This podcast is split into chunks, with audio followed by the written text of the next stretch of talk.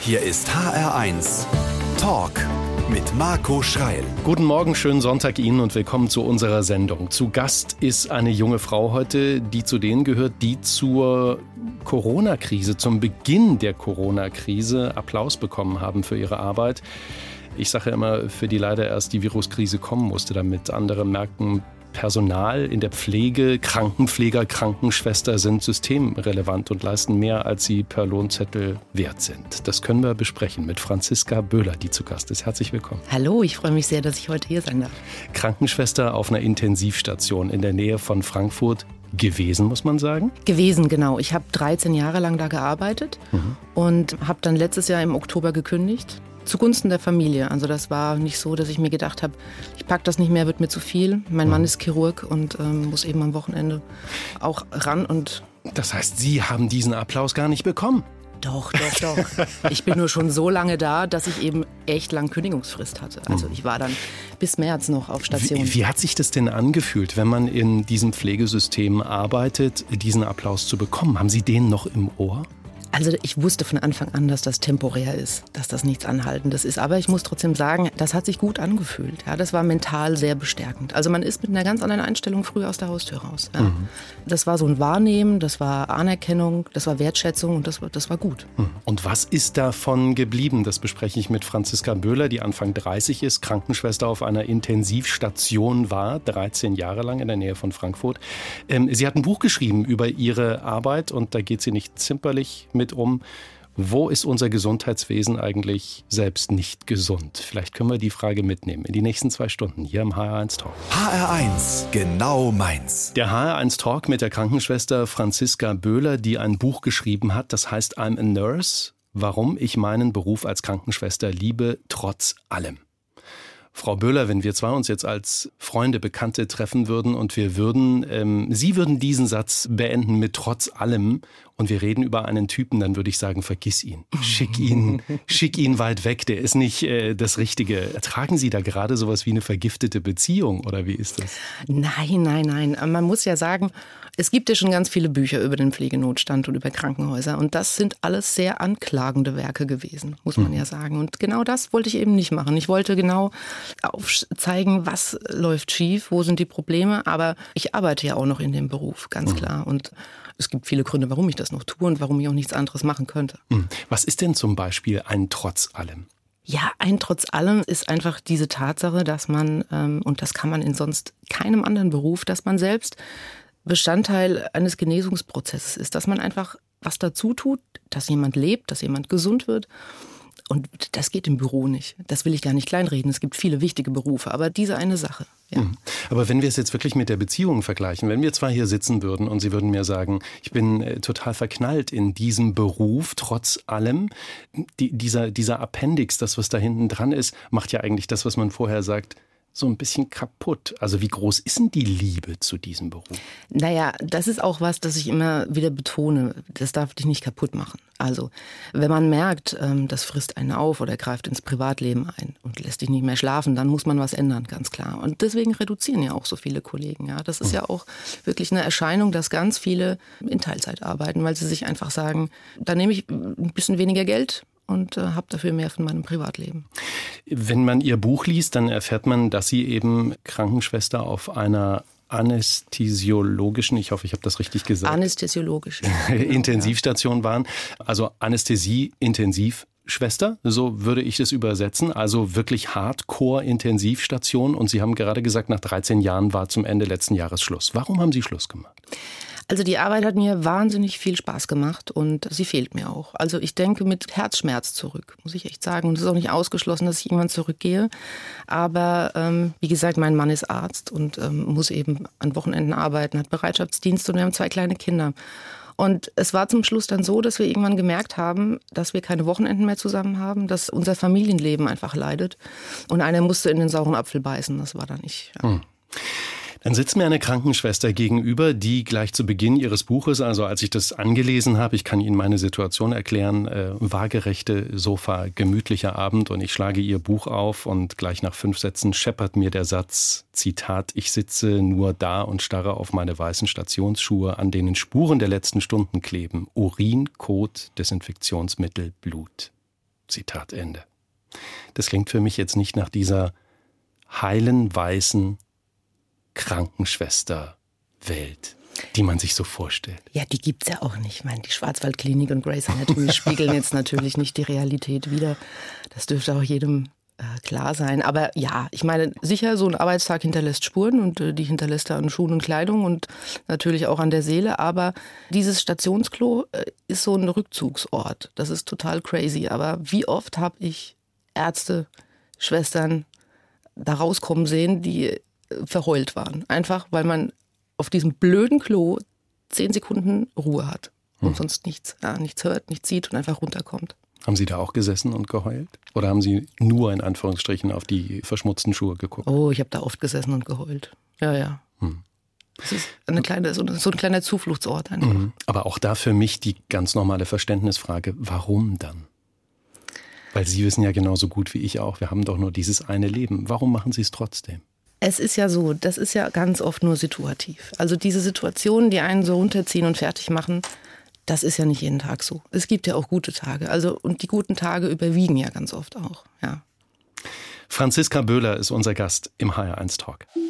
Franziska Böhler ist Krankenschwester auf einer Intensivstation gewesen in der Nähe von Frankfurt und berichtet in ihrem Buch über den Alltag, den man hat in diesem Beruf. Sie haben gerade schon gesagt, Sie wollen gar nicht anklagend sein, sondern Sie wollen eigentlich eins zu eins niederschreiben und zeigen, was da wirklich passiert. Wie sieht denn Alltag für Sie heute aus in Ihrem Beruf? Mein Alltag hat sich verbessert, aber er hat sich verbessert, weil ich den äh, Arbeitsbereich gewechselt habe. Ich bin ja mittlerweile Anästhesieschwester. Wir machen ambulante Narkosen, haben drei OP-Zentren und ähm, ich habe jetzt einfach geregelte Arbeitszeiten. Ja. Was bedeutet das? Das bedeutet, dass ich um dreiviertel sieben anfange und um 17, 18 Uhr fertig bin. Also mhm. keine Schichten mehr, keine Wochenenden, keine Nächte letzte Woche sagte mein Sohn zu mir, weißt du was, das ist total cool, dass du jetzt am Wochenende daheim bist. Hm. Und da dachte ich mir so, irgendwas hast du richtig gemacht, ja. Und hm. das war vorher einfach nicht so. Also Mama war einfach jedes zweite Wochenende weg und sie war auch nachts weg. Hm. Und das haben die Kinder gemerkt. Die sind jetzt sieben und vier und ähm, waren dann eben mit der Oma auch nicht mehr abzuspeisen, ja, an manchen Tagen. Mhm. Das heißt, wenn man sich für diesen Beruf Krankenpfleger, Krankenschwester, äh, Pflegepersonal entscheidet, muss man sich auf diese drei Schichten per se erstmal einlassen, eigentlich. Ja, und das geht auch ganz gut, muss ich echt sagen. Also mir hat das nichts ausgemacht. Also ich äh, habe mich dann eben dem angepasst. Ich bin halt einkaufen gegangen, wenn andere Leute auf der Arbeit waren. Und dieses wirklich überwältigende Gefühl, wenn man nach dem Nachtdienst heimfährt und diese ganzen Leute kommen dir entgegen, du weißt genau, du gehst jetzt ins Bett, ist auch echt nicht zu verachten. Ne? Wenn Sie von dem überwältigenden Gefühl sprechen, wie überwältigend ist es eigentlich, wenn man weiß, dieser Mensch, diese Frau, dieser Mann würde jetzt nicht mehr leben, wenn es mich nicht gegeben hätte? Das ist das Beste, was es gibt. Und ich glaube, das ist auch das, was mich angetrieben hat und was andere Kollegen antreibt. Sie schreiben trotzdem dieses Buch und beim Lesen des Buches, auch wenn Sie vollkommen recht haben, es ist nicht anklagend, sondern es ist beschreibend. Habe ich mich manchmal gefragt, und dann kommt die morgens ins Schwesternzimmer und zieht sich ihren Kittel an und dann gucken zwei und sagen, du Verräterin. Du erzählst etwas, was du eigentlich nicht erzählen sollst. Wie wichtig ist es Ihnen, dass dieser ganz normale Alltag und auch der ganz normale Wahnsinn erklärt wird? Das ist total wichtig und deswegen ähm, habe ich es ja auch so geschrieben, dass es sich an die Gesellschaft richtet. Das versteht ja jeder ohne, ohne großartigen Fachjargon. Das ist einfach der Alltag und das ist das, mit dem wir konfrontiert sind. Und es soll ja auch, und ich finde, das ist auch durchaus motivierend, andere ähm, oder jüngere Menschen wieder dazu bringen, den Beruf zu ergreifen. Das muss erzählt werden. Hat Ihnen eigentlich irgendwann mal jemand beigebracht, wie das mit dieser Distanz geht? Weil auch das ist mir beim Lesen aufgefallen, dass ich dachte, wenn da so diese ganzen heftigen Situationen kommen, von denen Sie ja wahrscheinlich während einer Schicht nicht nur eine haben. Wie geht das professionell zu sein, trotzdem nicht unempathisch und sich aber auch von der Geschichte, mit der man sich gerade beschäftigt, dieser Krankengeschichte, nicht völlig einnehmen zu lassen? Also ich glaube, das ist eine Sache, die äh, mir teils in die Wiege gelegt worden ist. Also ich komme aus einer Familie, wir haben immer offen über alles gesprochen und ähm, da war jetzt auch der Tod kein Tabuthema. Und meine Mutter, die hat das immer ganz offen kommuniziert. Ähm, und deswegen hatte ich damit auch keine Berührungsprobleme oder Berührungsängste. Ja, das ist natürlich dann in, in, in der Praxis wieder was ganz anderes als in der Theorie. Und dann ist man Anfang 20, ist frisch examiniert und dann fehlt es natürlich an emotionaler Reife, ganz klar. Das muss man lernen. Hm. Aber sobald man merkt, dass man abends nach Hause kommt und hat das mit heimgenommen und schläft schlecht, dann muss man da, glaube ich, dran arbeiten. Aber das schafft auch nicht jeder. Ja, ich glaube, das ist auch ein Aspekt, ähm, dieser emotionale Druck, ähm, der viele dann den Kittel an den Nagel hängen lässt. Wenn Sie gerade Ihr Elternhaus ansprechen, was war das eigentlich für eins? Gibt es da schon äh, Krankenschwestern, Ärzte? Gab es welche, die Sie unterstützt haben? Oder gab es auch mal den Satz, bist du des Wahnsinns? Nee, gar nicht, überhaupt nicht. Also meine Mutter wäre immer gerne Krankenschwester geworden. Also das war auch so ein kleiner unerfüllter Das ist schon ein Traum, Riesenvorteil, ne? wenn Ja, Mama ja, es ja. gern geworden wäre. die, ähm, die hat das schon forciert. Also ich erinnere mich auch noch wirklich lebhaft dran, dass ich äh, jede blutende Wunde versorgen wollte. Da habe ich mich drauf gestützt wie ein Geier. Und habe immer Verbände angelegt, habe mir einen Arztkoffer zu Weihnachten gewünscht. So der Klassiker, ja. Und meine Mutter hat, das, ähm, hat mich da drin bestärkt, hat gesagt, mach das. Aber sie hat auch gesagt, ähm, wenn du das machen willst, musst du dir bewusst sein, dass du einen Haufen Verantwortung hast und dann musst du mal mit deinem Lotterleben hier aufpassen. Also es ist halt kein Zuckerschlecken, ja. Also die hat mir schon ganz früh ähm, auch, hat sie mir klar gemacht, Franzi, Verantwortung. Und das ist äh, nichts, was, was man einfach so wuppt. Wie häufig kriegen Sie aus der Familie einen Anruf, ich habe mich in den Finger geschnitten oder? Och nö, das ist eher selten. Das macht der Chirurgenmann dann. Franziska Böhler ist zu Gast bei uns im HR1 Talk. HR1 Talk. Mit Marco Schreil und zu Gast ist die Krankenschwester, die Intensivkrankenschwester war, Franziska Böhler, die über ihre Zeit dort auf der Intensivstation ein Buch geschrieben hat, äh, über diesen verrückten Alltag. Jetzt sitzen Sie schon so eine halbe Stunde mir gegenüber und ich würde Sie total gern einfach auch mal beschreiben. Also Sie sind 33, wenn ich das richtig weiß, und ähm, da sitzt mir eine Frau mit Unterarm-Tattoo und mit Nasenpiercing gegenüber. Jetzt passt auch dieser Musikwunsch ACDC, It's a Long Way to the Top. Also Sie sind nicht von der soften Art, oder? Nein, also musikalisch zumindest nicht. Ja, ich war auch zu Tode betrübt, dass das Rammstein-Konzert ausgefallen ist dieses Jahr. Ja, also äh, Metal ist schon mein Ding, ja. Okay, dann äh, tauchen wir jetzt ein in Musikwunsch Nummer eins von Franziska Böhler. It's a long way to the top. ACDC. Ähm, die E-Gitarre am Anfang ist das Schönste, glaube ich, oder? Das ist total geil. Krieg ich richtig Gänsehaut. It's a long way to the top if you wanna rock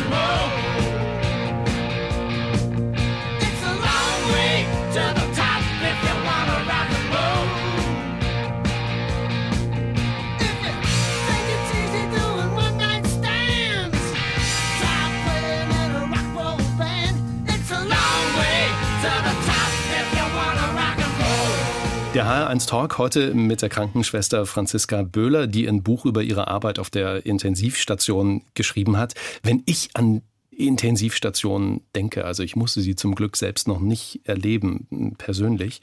Ähm, ich denke da an dieses Piepsen, an diese vielen Maschinen, an so Kontrollapparate. Wie viel Krankenschwester kann man auf so einer Station eigentlich noch sein? Das hört man irgendwann nicht mehr. Das geht in Fleisch und Blut über. Also das Einzige, was noch Puls macht, ist dieser rote Alarm. Der geht dann relativ schnell und schrill. Da ist dann irgendwas, ja, da ist was passiert, da muss man gucken. Dann ist es wirklich Emergency Room. Ja, ja. Aber ansonsten auch ähm, dieses ganze Gepiepse und, und, und Alarmiere, irgendwann hört man das nicht mehr.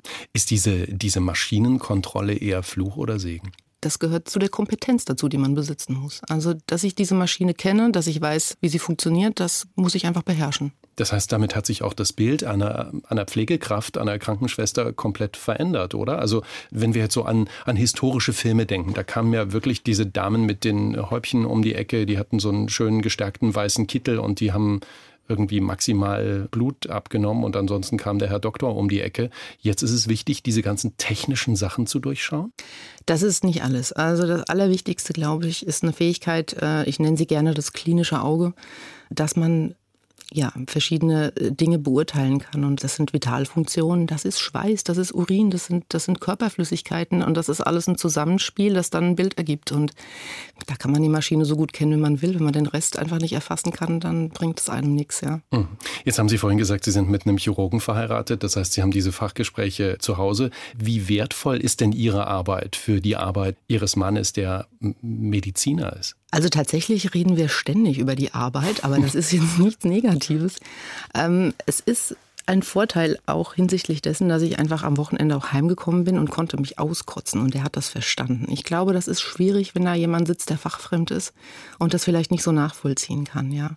Aber mein Mann zum Beispiel sagt auch oder betonte auch ganz oft immer, dass er in seinen ersten Jahren als Assistent, als Jungassistent auf den Stationen das meiste von den Schwestern gelernt hat, ja, von den erfahrenen Schwestern. Wahrscheinlich auch die Empathie, oder? Weil ich habe in meinem Freundes- und Bekanntenkreis auch den einen oder anderen Mediziner und eine Medizinerin, wo ich immer sage, so, wahrscheinlich seid ihr im, im Fach Medizin, kriegt ihr eine Eins, im Fach Empathie fallt ihr durch. Ja, Empathie, ich weiß nicht, ob man Empathie lernen kann. Das muss man, glaube ich, mitbringen. Ja. Warum ist das so? Was ist Ihre Analyse? Sie beobachten diese Damen und Herren ja jetzt schon über ein Jahrzehnt. Warum haben die das nicht drauf? Man kann das ja nicht so verallgemeinern. Ja, das ist ja auch wieder, da gibt's ja da mal einen, der ist halt jetzt sozial nicht so verträglich und die anderen sind total toll. Aber ich glaube, das ist dasselbe Problem wie bei uns auch, dass man über die Jahre einfach so viel mitmacht, so viel sieht, so viel erträgt, dass man dann irgendwann so ein bisschen zynisch wird. Ja. Und vor allem, ähm, auch das habe ich ja erlebt, nicht nur zynisch, sondern auch wirklich wie, wie lebende Maschinen. Also der Blinddarm in Zimmer 3 braucht dringend neue Bettwäsche. Statt zu sagen, die Frau Schmidt im Zimmer 3, die bräuchte frische Bettwäsche, weil es ja gerade völlig uninteressant ist, ob die einen Blinddarm hat oder ob man ihr das Bein operiert hat, oder? Das stimmt, das stimmt. Aber ich glaube, das liegt daran, dass man sich vielleicht Namen nicht so gut merken kann und mit dem Krankheitsbild dann mehr anfangen kann. Also ich muss zugeben, ich habe das auch schon gemacht. Ja, wenn dann eine Aufnahme kam und jemand fragt, so was kommt denn? Ja, der Dickdarm. Das ist aber nicht böse gemeint. Also das sollte natürlich niemand, also das macht man nicht vor Patienten, also ganz klar. Weil das schreiben Sie auch, das möchten Sie eigentlich nicht sein. Sie schreiben in Ihrem Buch, ähm, man will keine, kein abgestumpfter Pflegezombie werden. Ja, es gibt diese Tage, da weiß man einfach nicht, wo fängt man an, wo hört man auf. Und dann fängt man an, einfach nur äh, ja so zu denken, ich muss bis 9 Uhr fertig werden. Und dann wird es abgehandelt. Dann werden die Patienten abgehandelt. Und so soll es halt auf keinen Fall laufen. Die Krankenschwester Franziska Böhler ist unser Gast im HR1 Talk und wir reden bis 12. Der HR1 Talk am Sonntagvormittag im Radio und äh, jederzeit übrigens als Podcast abrufbar in der ARD Audiothek. Wir zwei, wir liefern heute Nachschub für diese Kategorie. Franziska Böhler ist nämlich mein Gast, Krankenschwester auf einer, ich probiere das jetzt nochmal, anästhesiologischen Intensivstation in der Nähe von Frankfurt gewesen. Perfekt, ah, funktioniert. ähm, haben Sie eigentlich so eine ganze Schublade voller Autogrammkarten zu Hause? Nein, oh Gott, nein, das ist mir auch total unangenehm, muss ich sagen. Für mich hat sich ja nichts geändert. Ich habe das Buch geschrieben, ich gehe ganz normal arbeiten. Und Sie sind ganz normal bei Instagram mit über 200.000 Followern. Zum Vergleich, ich habe da 15.000. Ja, also es kommt lange nichts zwischen uns. Sie sind ein Influencer, eine Influencerin. Ja, ja, mein Gott, das gibt Wichtigeres auf der Welt. Ja, das ist jetzt, also ich kriege rote Backen. Ne? Das, man hörte, Gott sei Dank kann man das nicht hören. Wie, wie kommt das denn? Was glauben Sie? Warum sind Menschen, ob jung oder alt, männlich oder weiblich, interessiert an dem, was Sie da ähm, für Content liefern? Ja, ich habe vor drei Jahren angefangen und ähm, ich glaube, ich habe eine Nische erwischt und habe ich einfach Glück gehabt. Also es war so, 2017 rum war das einfach so die Zeit, da hat sich Instagram wirklich auf Mode, Beauty und ähm, ja, vielleicht mal Kochblog irgendwie reduziert. Und dann gab es einfach so ein bisschen Hunger nach Sinnhaftigkeit. Und ich, in der Zeit haben sich dann auch super viele politisch engagierte Accounts etabliert, ähm, sozialkritische. Also da gibt es momentan ja wirklich eine bunte Auswahl. Aber so richtig äh, pflegespezifisch, das gab es damals nicht. Und Was möchten Sie transportieren? Was ist Ihnen wichtig? Ich kann das ja mal ähm, sagen. Äh, Sie heißen The Fabulous Franzi auf Ja. Instagram. Gut 200.000 Followerinnen und Follower. Wenn Sie die vor Augen haben, was wollen Sie denen erzählen? Also in erster Linie war mein Ziel Austausch, also auch für mich. Ja. Wie läuft es in anderen Kliniken? Wie geht es denn den Kollegen? Und ich habe auch viel dazugelernt, dass die Strukturen in meinem Krankenhaus eben nicht die anderer Häuser sind. Und dann natürlich eben die Nichtmediziner, einfach auch, um nach außen zu tragen, mit welchen Problemen wir zu kämpfen haben. Weil man ja ganz klar sagen muss, Pflegenotstand hat jeder schon mal gehört. Wer das noch nicht gehört hat, der hat die letzten Jahre in der Höhle gelebt. Aber das sind halt Zahlen, die dich irgendwann kalt lassen. Und die Geschichten dahinter zu erzählen, berührt emotional und ruft dann auch eine Reaktion hervor. Heißt das, da ist so eine, so, so eine so, so ein konkurrentes Verhalten eigentlich? Also Sie haben so viele Follower, weil der Pflegenotstand so heftig ist, also weil es so eine, eine Not gibt, Informationen in bestimmten Sachen zu bekommen, sich zu äußern und zu sagen, das und das und das läuft nicht gut. Das würde ich dir gern auch erzählen. Ja, weil eben, wie gesagt, diese Geschichten einfach nicht erzählt werden. Ne? Man, man hört, es fehlen 5000 Intensivpflegekräfte, deutschlandweit fehlen 50.000 Pflegekräfte, aber was das im Endeffekt bedeutet, kann man sich dann nicht vorstellen. Und das schreiben die Leute so per äh, Nachricht an Franzi Böhler. Ja, sicher, wir tauschen uns aus jeden Tag. Also da kommen täglich um die 200 Direktnachrichten rein und zu Corona-Zeiten waren es 2.000, 3.000 jeden Mhm. Tag. Wie hat überhaupt diese Corona-Zeit Ihren Job verändert? Können Sie das zusammenfassen? Weil wir haben am Anfang über diesen Applaus gesprochen. Das ist dieser Fakt, den wir von außen wahrnehmen. Hat sich für Sie irgendwas verändert? Also ich habe festgestellt, aber die Ahnung hatte ich vorher schon, dass der Beruf äh, gesellschaftlich gar nicht mal so niedergemacht wird. Also egal wem ich begegne, da ist keiner dabei, der sagt, was du bist Krankenschwester, oh Gott, kannst du nur, sondern da schwingt immer so ein bisschen Anerkennung und Wertschätzung mit. Also das ist es gar nicht. Aber ich habe mir in dieser Zeit einfach äh, politische, politische Entscheidungen und Reaktionen gewünscht, die da nicht eingetroffen sind. Hm. Über die können wir gleich noch intensiver sprechen mit Franziska Böhler, die noch eine Stunde da ist, die ein Buch geschrieben hat über den Pflegenotstand bei uns in Deutschland und sie ist auf Instagram zu finden als The Fabulous Franzi. Das müssen wir noch ganz schnell klären. Wieso dieser Name? Na, das hörte sich einfach fancy an. Hatte überhaupt keinen tieferen Sinn. The Real One, The Fabulous Franzi Böhler bei uns im HR1 Talk. HR1 Talk. Und noch eine Stunde ist Franziska Böhler, die Krankenschwester, die ein Buch geschrieben hat äh, über ihren Arbeitsalltag bei uns zu Gast. Wie geht das jetzt eigentlich alles zusammen? Also wir haben gerade ganz intensiv über The Fabulous Franzi, über Social Media gesprochen. Ein Buch schreiben und noch zur Arbeit gehen und dann noch zwei Kinder zu Hause und noch ein Mann, der als Arzt nach Hause kommt und sagt, Schatz, was hast du gekocht? Ich habe einen Thermomix. Man muss ja auch Prioritäten setzen. Das ist dieses, dieses Ding, was quasi allein kocht. Ja, Richtig. aber wenn, wenn der mal keinen Strom hat? Dann rufe ich beim Italiener an um die Ecke. Nein, nein, nein.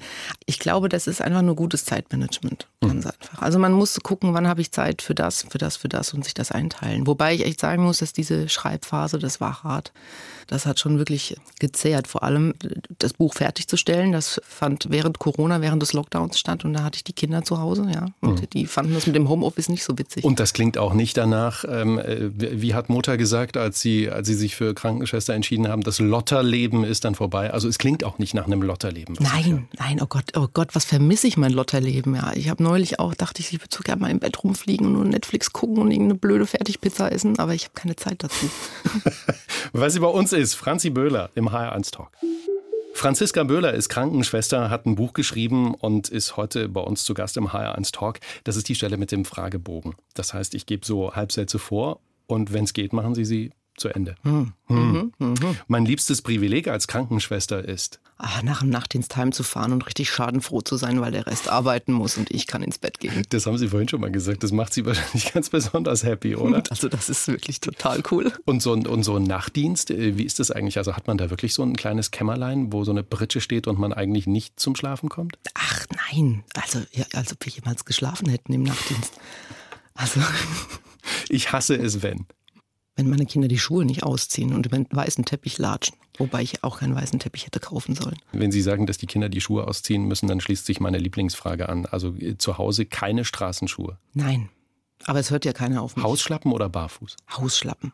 Die stehen da so vier Stück. Mann, Franziska, Kinder. Jeder hat eine andere Tierart am Fuß, ja. Schön. Mein liebster Ort ist. Mein Bett. Ein halbes Pfund Butter kostet ungefähr. Ich habe keine Ahnung, ich esse keine Butter. Nämlich Oh, nee, nix. Ich mag Aufstriche, gehen, geht nicht. Mag ich nicht. das Schwierige an der Demokratie ist. Dass es so viele Idioten gibt. Das schönste Geschenk, das ich jemals bekommen habe, ist. Meine Kinder. Das letzte, das ich geklaut habe, war. Ich habe noch nie geklaut, wirklich nicht. Sie schwören. Okay, also ja, ich habe mal aus der Spardose meiner Tochter zwei Euro genommen, weil die mir fehlten für die Pizza, die dann geliefert Aber wurde. wahrscheinlich haben Sie fünf wieder reingesteckt irgendwann. Äh, zehn. Von meinen Kindern habe ich gelernt, dass. Dass es gar nicht so wichtig ist, jeden Tag zu putzen. Schön. Das heißt, zu Hause, da darf mal das Lotterleben stattfinden. Oh, es muss, es geht gar nicht anders. Beim Essen Fisch oder Fleisch? Fleisch, Süß oder herzhaft? herzhaft. Wein oder Wasser? Wein, Blumenwiese oder Skipiste? Blumenwiese, Blumenwiese. Jetzt, äh, ich kann die Antwort eigentlich selber geben. Ich bin äh, eine Langschläferin und keine Frühaufsteherin. Ich bin Langschläferin, die zum Frühaufstehen gezwungen wird. Taxi oder Straßenbahn? Taxi, Handy oder Festnetz? Handy, SMS oder Anrufen? Anrufen, Treue. wichtig. Schwester Rosemarie. Ist ein großes Vorbild gewesen. Erzählen Sie mal, das war Ihre, kann ich sagen, Lehrschwester, die Ihnen das beigebracht hat, was Sie heute können? Ja, ja, das war unsere Schulleitung. Also Schwester Rosemarie war so eine Institution, die kam aus der Schweiz irgendwann. Ich glaube, in den 70ern kam die wieder zurück in die Klinik und ähm, übernahm dann die Krankenpflegeschule. Und das war so eine total resolute Frau.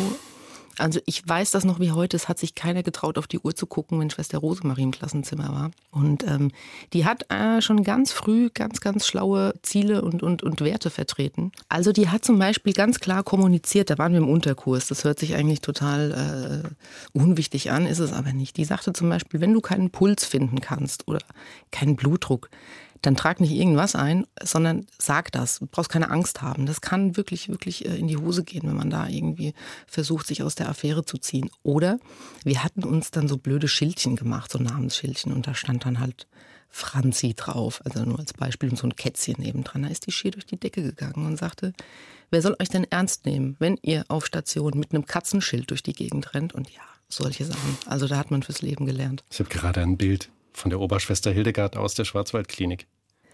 Ja, ja, nein, so ganz gehen die nicht zusammen, aber Schwester Rosemarie, das war schon, ja, die, die fehlt, ja. Im nächsten Leben wäre ich gern. Und Schmetterling. Das klingt so, als würden Sie sich wirklich was Leichteres wünschen. Ja, ja, ja. Franziska Böhler, Krankenschwester. Also schwerer Job? Ja, schwerer Job, ja, aber unter den richtigen Bedingungen schon zu machen. Zu Gast im HR1 Talk. Franziska Böhler ist Krankenschwester auf einer Intensivstation gewesen und sie ist, wie ich inzwischen weiß, zweifache Mutter. Wir haben gerade über all diese Maschinen gesprochen, die es gibt in ihrem Job. Wird irgendwann auch eine Maschine diese Arbeit bringen das Kind auf die Welt übernehmen? Oh Gott, ich hoffe nicht. Ich hoffe nicht, dass das jemals passiert, weil es einfach noch Dinge gibt, die müssen Menschen machen. Ja? Oder, oder es gibt ja mittlerweile einen Roboter, der operiert. Das ist aber auch wieder was anderes. Aber so eine Maschine kann keine Zuwendung ersetzen. Hm. Da sind wir bei einem Thema, was Sie in Ihrem Buch sehr intensiv beschreiben, nämlich die Arbeit der Hebammen und ähm, die Situation werdender Mütter, die Kinder zur Welt bringen möchten und die das gerne als ein wunderschönes Erlebnis in ihrem Leben haben möchten. Und dann schreiben Sie, wenn wir mal von der Seite rangehen, über die Hebammen, immer mehr denken ans Aufhören und immer weniger denken ans Anfangen. Da muss man nicht schlau sein, um zu wissen, da gibt es ein richtiges Problem. Warum ist das so? Ja gut, die Hebammen haben natürlich dasselbe Problem wie wir in der Krankenpflege. Ja? Zu wenig Kollegen, zu viele Patientinnen. Und äh, so eine Geburt ist ja nichts, äh, was man jetzt äh, mal so nebenher beim Kaffee betreut. Ja? Also ich meine, ich habe ja nun auch zwei Kinder gekriegt und ähm, gerade beim ersten Kind, wenn man nicht weiß, was auf einen zukommt, da braucht man einfach maximale Zuwendung und Betreuung. Jetzt muss man sich vorstellen, dass diese Frau, die das leistet, dann noch zwei andere betreuen muss. Also das ist einfach eine Sache, die eine Geburt braucht eine 1 zu 1 Betreuung, Hebamme Frau. Und das ist ja schon lange nicht mehr zu, zu machen. Warum sagen Sie das und warum können Sie das ganz klar beschreiben, auch in Ihrem Buch? Und warum verstehen das andere, die entscheiden, nicht? Weil es eben auch äh, in der Geburtshilfe wie eben äh, in anderen Bereichen ums Geld verdienen geht und ums Sparen. Das bedeutet, eigentlich würden sich alle so eine Maschine wünschen. Diejenigen, die die Kinder kriegen müssen, wünschen sich bestimmt keine, ja. Hm. Wenn Sie sagen, da ist nicht nur eine Geburt, sondern drei, wie funktioniert das denn in der Realität? Ich meine, ich habe nie im Kreissaal gearbeitet und habe ja auch für diese äh, Stelle Geburtshilfe eine Hebamme befragt und habe sie sprechen lassen, weil das nicht meine Expertise ist. Aber ich äh, habe zum Beispiel auch eine Freundin, die hat ihr Kind alleine gekriegt, ähm, zusammen mit ihrem Mann. Weil Zu Hause? Nein, nein, im Kreissaal. Im Okay. Kreissaal, weil ähm, die Hebamme einfach vier Geburten zu betreuen hatte. Und man kann ja jetzt auch, also ich kann ja dem Patienten noch sagen, es dauert einen Moment, Sie müssen kurz warten. Aber man kann ja nicht sagen, so jetzt lass das Kind drin. Es, kommt halt, wenn es kommen will, ja. Sie haben das vorhin angesprochen. Sie haben vorhin gesagt, weil da so politische Interessen auch rund um dieses Gesundheitssystem sind. Und ähm, jetzt sagten Sie gerade, es muss sich eben auch lohnen, damit wird Geld verdient. Wie wird es denn untereinander besprochen? Also wenn Sie mit so einer Hebamme sprechen, wie wird es denn eingeordnet, dass die Arbeit der Hebamme, die Notwendigkeit der Hebamme weniger wert ist als das Geldverdienen und die politische Sortiertheit dahinter? Man muss sich mal überlegen, jetzt nur als Beispiel für, von der Pädiatrie zum Beispiel, ähm, eine Blutabnahme, die wird vielleicht Pädiatrie können Sie noch übersetzen? Kinderkrankenpflege, Mhm, ja. ja. also äh, in den Kliniken. Eine Blutabnahme, die wird ähm, für fünf Minuten jetzt bezahlt. Ja, fünf Minuten, weil man dem Erwachsenen sagt, bitte einmal den Arm, einmal eine Faust machen, es piekt. Wenn man jetzt ein Kind hat, kann man dem Kind schlecht sagen, so, jetzt stillhalten, es piekt, sondern die schreien, die haben Angst, die ziehen den Arm weg und ruckzuck ist eine halbe Stunde vorbei. So. Und ähm, deswegen kann man so einfach nicht kalkulieren. Ja. Und so ist es mit vielen Sachen. Man kann Fallpauschalen, man kann nicht eine Krankheit festlegen, die darf jetzt nur so und so lang dauern oder eine Liegedauer für eine bestimmte Krankheit, weil Menschen individuell sind. Hm. Aber diese Diskussion, die kenne ich ja schon seit also fünf Jahren. Also das ist ja kein Thema von heute, ist auch nicht ein Thema, was Sie mal so eben aufgedeckt äh, investigativ recherchiert haben, sondern Sie erzählen es jetzt nur. Warum erzählen wir jahrelang drüber und warum passiert nichts? Was ist Ihre Einschätzung? Ja, ich weiß es nicht. Also ich bin ja eh der Meinung, dass Krankenhäuser oder Gesundheitsfürsorge, Daseinsfürsorge in öffentliche Hand gehört. Ähm, aber ich meine, so ein kanadischer Hedgefonds, der hinter so einem Pflegeheim steht, die sind nachts nicht aufgewacht und wollten jetzt auf einmal Samariter sein, sondern die wollten Geld verdienen. Und da ist Kostendruck dahinter. Und das muss man reduzieren. Ich weiß nicht, inwieweit man Privatisierung noch rückgängig machen könnte. Das ist nicht mein Spezialgebiet, aber man müsste es eigentlich machen. Sagt Franziska Böhler, Krankenschwester und zu Gast bei uns im HR1 Talk. HR1 Talk. Mit Marco Schreil und zu Gast ist Franziska Böhler, äh, Krankenschwester, die ein Buch geschrieben hat, also Autorin ist. I'm a Nurse, warum ich meinen Beruf als Krankenschwester liebe, trotz allem. Drei Bücher hat sie handsigniert und die können Sie gewinnen, wenn Sie mir sagen, wie heißt eigentlich die Frau, die Franziska Böhler sehr viel beigebracht hat. Wie heißt die Lehrschwester oder wie hieß es gleich? Die Die Schulschwester, die, Schulleitung war das. ja, die Schulleitung von Franziska Böhler. Haben wir vorhin drüber gesprochen. 0800 155 4 mal die 1 oder hr1.de. Jetzt kommen wir zu Ihrem nächsten Musikwunsch. Pearl Jam und Black. Weil? Oh, weil ich während der Ausbildung super viel Pearl Jam gehört habe. Und die Ausbildung, muss ich echt sagen, das war so die schönste Zeit meines Lebens. Ausgezogen mit 17, ja, im Schwesternwohnheim. Und jeder, der mal im Schwesternwohnheim gewohnt hat oder jemanden kennt, der da gewohnt hat und Jetzt- hat da eine Party gefeiert, Jetzt kommt der entscheidende Nebensatz. der weiß, wie schön das da ist. ja, also äh, da ist dann wirklich auch mal Halligalli Oh, angesagt, da, oder? da ist der Punk abgegangen. Ja, ja. Man hat immer das Gefühl, je heftiger die Arbeit, desto heftiger ist dann auch so dieses, heute kann uns die Arbeit mal am allerwertesten lecken, oder? ja, wie so ein kleiner Kompensationsmechanismus. Ne? Aber das war überall so. Jedes Schwesternwohnheim hatte so einen Ruf. Ja. Dann machen wir jetzt Erinnerungen auf mit Pearl Jam und äh, Black für Franziska Böhler. And now my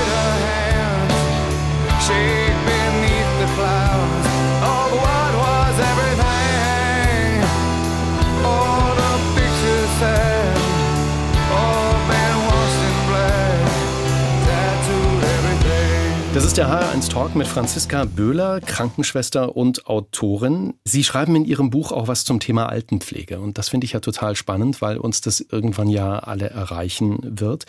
Sie sprechen unter anderem, dass Altenpflege zum Ramsch wird. Ja, Altenpflege wird zum Ramsch und damit meine ich, dass man viele Fachkräfte durch äh, Hilfskräfte, angelernte Kollegen ersetzt, die wichtig sind, möchte ich an der Stelle betonen, die brauchen wir. Aber man braucht natürlich überwiegend qualifizierte Altenpflegekräfte, die alte Menschen betreuen. Denn nur weil sie alt sind, ist dieses Leben nicht weniger wert. Und das Wort Lebensabend beschreibt es eigentlich ganz schön. Ja. Diese Seniorenheime, diese Altenheime, das ist die letzte Station. Die meisten Menschen werden da sterben und dann muss man ihnen oder soll man ihnen oder nein, man muss ihnen diese letzten Jahre so schön wie möglich gestalten. Das ist eine schöne Aussage und ich glaube, da wird auch jeder empfänglich für, wenn er das hört, weil er sich Gedanken macht, wie wird es eigentlich mit mir mal sein oder wie ist es gerade in meiner Familie, in meiner Umgebung. Ich habe das Gefühl, dass diese Diskussion ja schon ganz gut geführt wurde, dass der Bundesgesundheitsminister ja sowas wie, wir brauchen Pflegekräfte aus dem Ausland, wir müssen da aufstocken, wir müssen da was tun, wurde meines Erachtens, so habe ich das Gefühl, durch die Corona-Situation irgendwie so ein bisschen unter den Tisch gekehrt. Ist der Weg denn da gerade der richtige oder läuft da irgendwas noch grundsätzlich falsch? Ja, Fachkräfte aus dem Ausland, das ist grundsätzlich nichts Falsches. Aber ich meine, es gibt ja einen Grund, warum sich hier keine Fachkräfte finden oder warum wir hier eine Berufsflucht haben und dann jemandem aus einem anderen Land in diese Bedingungen zu setzen, das finde ich ein bisschen zynisch. Mhm. Was ist es denn? Also, was genau ist der Punkt, dass Sie eigentlich jemandem im Umfeld empfehlen würden, mach's nicht? Ich habe noch nie gesagt, mach's nicht. Ähm, und das würde ich auch nicht machen. ne? Genauso wenig wie ich meinen Kindern, wenn sie irgendwann mal sagen, ich will Krankenschwester werden oder ich, ach, ich will Schreiner werden, ich, rede ich niemandem rein. Man muss das machen, was einem vorschwebt und was man gut kann. Dann anders gefragt, was ist der Punkt, gerade wenn man in der Altenpflege ist, der es nicht spannend macht, dort zu arbeiten? Also die Altenpflege hat, glaube ich, noch mal mehr Probleme mit Nachwuchs als wir, weil die Altenpflege auch immer so ein bisschen in, in ihrer Wertigkeit weniger angesehen war, weil man da irgendwie auch immer sagte, ja, Popo abwischen, füttern und die Alten und keine Ahnung. Aber es ist ja viel, viel mehr, weil sich die Kollegen da zum Beispiel auch super viel mit Biografiearbeit auseinandersetzen, mit dementen äh, Menschen. Mit denen muss man ganz anders umgehen. Das, das könnte ich nicht, das habe ich nie gelernt. Was heißt Biografiearbeit? Ja, dass man zum Beispiel aufarbeitet, ähm, wo kommt denn der Mann her? Was hat er so erlebt? Der Kollege Dustin, der auch im Buch zitiert ist, der sagte, er hatte einen Bewohner, der äh, fing an zu schrien, wenn er geduscht wurde oder wenn er gebadet wurde. Und irgendwann ähm, hat man dann festgestellt, dass er als junger Mann mal in den Bach gefallen ist, wäre fast ertrunken. Dass man solche Sachen aufarbeitet und dann gewisse Verhaltensweisen erklären sich dann auch von sich aus. Also wenn Sie das jetzt so erklären, äh, Biografiearbeit, den jemand, äh, der freundlicherweise aus dem Ausland kommt und diese Arbeit machen möchte, gar nicht leisten kann. Ne? Also äh, weil da ja auch Sprachbarrieren sind und äh, gesellschaftliche äh, andere ähm, Historien sind. Ist das ein entscheidender Punkt? Das ist auch ein Problem. Sprachbarriere ist auch ein Problem. Nicht jedes Zertifikat ist dann halt auch ausschlaggebend für das, was, wie man sich dann artikulieren kann. Also, und das ist ja auch was, was viele ältere Menschen brauchen. Ansprache, ja, Zuwendung und ähm, Zeit. Also, unabhängig davon, ob das jetzt ein Kollege aus dem Ausland ist oder eine Fachkraft aus Deutschland, für diese Biografiearbeit braucht man Zeit.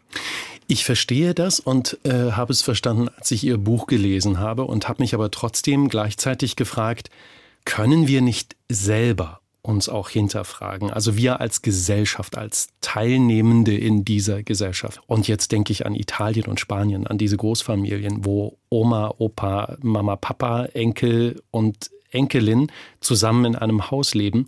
Müssen wir vielleicht dahin denken, wenn es um Altenpflege geht, dass wir uns selbst viel mehr kümmern müssen und nicht sagen müssen, Oma und Opa gehen ins Pflegeheim? Ob das der richtige Weg ist? Ich, nein, das glaube ich nicht. Ich meine, es gibt natürlich auch pflegende Angehörige und die sind wichtig und das muss man äh, schätzen. Ich weiß das noch. Meine Mutter hat äh, meine Großeltern gepflegt, aber die hat sich da auch aufgerieben. Ja, das ist nicht einfach. Also die Eltern konnten damals keinen Urlaub machen, die konnten nicht weg und ähm, ständig brauchte jemand irgendwas. Sie war ständig verfügbar. Das ist nicht einfach. Ich glaube nicht, dass das jetzt der Weg ist, um das Problem zu lösen. Sagt Franziska Böhler im HR1 Talk. Franziska Böhler ist zu Gast im HR1 Talk und sie hat ein Buch geschrieben, I'm a Nurse, warum ich meinen Beruf als Krankenschwester liebe, trotz allem. Und sie beschreibt den Alltag von Kolleginnen und Kollegen, fasst Geschichten zusammen. Und wenn man ihr Buch zuklappt und sich mit ihnen jetzt unterhält, muss eigentlich die Frage bleiben, wie viele Rezepte braucht unser Gesundheitssystem eigentlich? Was würden Sie ihm aufschreiben? Unser Gesundheitssystem müsste eigentlich von Grund auf saniert und überdacht werden. Weg von profitorientierten Strukturen. Ja, diese Fallpauschalen müssen überarbeitet werden. Da gibt es strukturelle Probleme. Das müsste man jetzt in die richtigen Bahnen lenken, dass es in ein paar Jahren wirklich gut läuft oder besser läuft. Mhm. Nun heilt man ja aber auch nicht von heute auf morgen. Ne? Wie lange geben Sie dem System noch, wenn das so weitergeht? Also ich rechne damit, dass spätestens jetzt nach der zweiten Welle eine Berufsflucht einsetzt. Also, Also so eine, die Corona-Welle. Ja, und ich glaube, dass auch nach der ersten schon viele das Handtuch geschmissen haben. Das wird man dann erst ja, in ein paar Jahren feststellen können. Aber das wird, also ich muss echt sagen, ich habe keine Angst vor Corona. Ich habe in dem Kontext eher Angst vor meinen Mitmenschen und wie sie sich verhalten. Aber auch, äh, es dann nächstes Jahr nach diesem Winter aussieht, personell. Sie haben gerade einen Satz dieser Tage gesagt. Wir haben jetzt fast zwei Stunden miteinander gesprochen und dieses C-Wort noch nicht so richtig besprochen. Keine Angst vor Corona. Sagen Sie das, weil Sie es einfach sagen müssen, weil Sie es besser wissen als viele andere? Oder warum haben Sie keine Angst? Ich habe in dem Sinne keine Angst, weil ich weiß, man sich die Hände richtig wäscht, ich weiß, man Abstand einhält. Ja, es ist jetzt nicht das todbringende Killer-Virus, sondern es sind ja ganz andere Probleme, die das mit sich bringt. Und ähm, es sind die Intensivstationen zum Beispiel. Es sind diese Menschen, die sich immer auf irgendwelche Zahlen berufen, die fachfremd sind und dann denken, sie müssten mitdiskutieren. Und wir haben ja gerade das Problem, oder ich habe das auch versucht zu beschreiben, dass ein Patient, der Corona hat, wahnsinnig aufwendig ist im Worst Case, ja. Und dieses Krankheitsbild kennen wir. Und diese Patienten sind einfach so aufwendig, dass man nur diesen einen betreuen kann. Und es kann einfach dann passieren, hat man drei Patienten auf Station, dann leiden die anderen darunter, weil die Ressourcen binden. Und wir müssen einfach auch bedenken, dass es neben Corona noch Autounfälle, Herzinfarkte und Schlaganfälle gibt. Und auch wegen dem Personalmangel, dass unsere Betten begrenzt sind. Und das verstehen ganz viele Menschen nicht. Und das ist das eigentliche Problem ja an der Sache. Ne? Also, dass Sie jetzt auch begründen und sagen, ich habe keine Angst vor Corona, sondern ich habe Angst vor den Begleiterscheinungen. Genau. Mhm.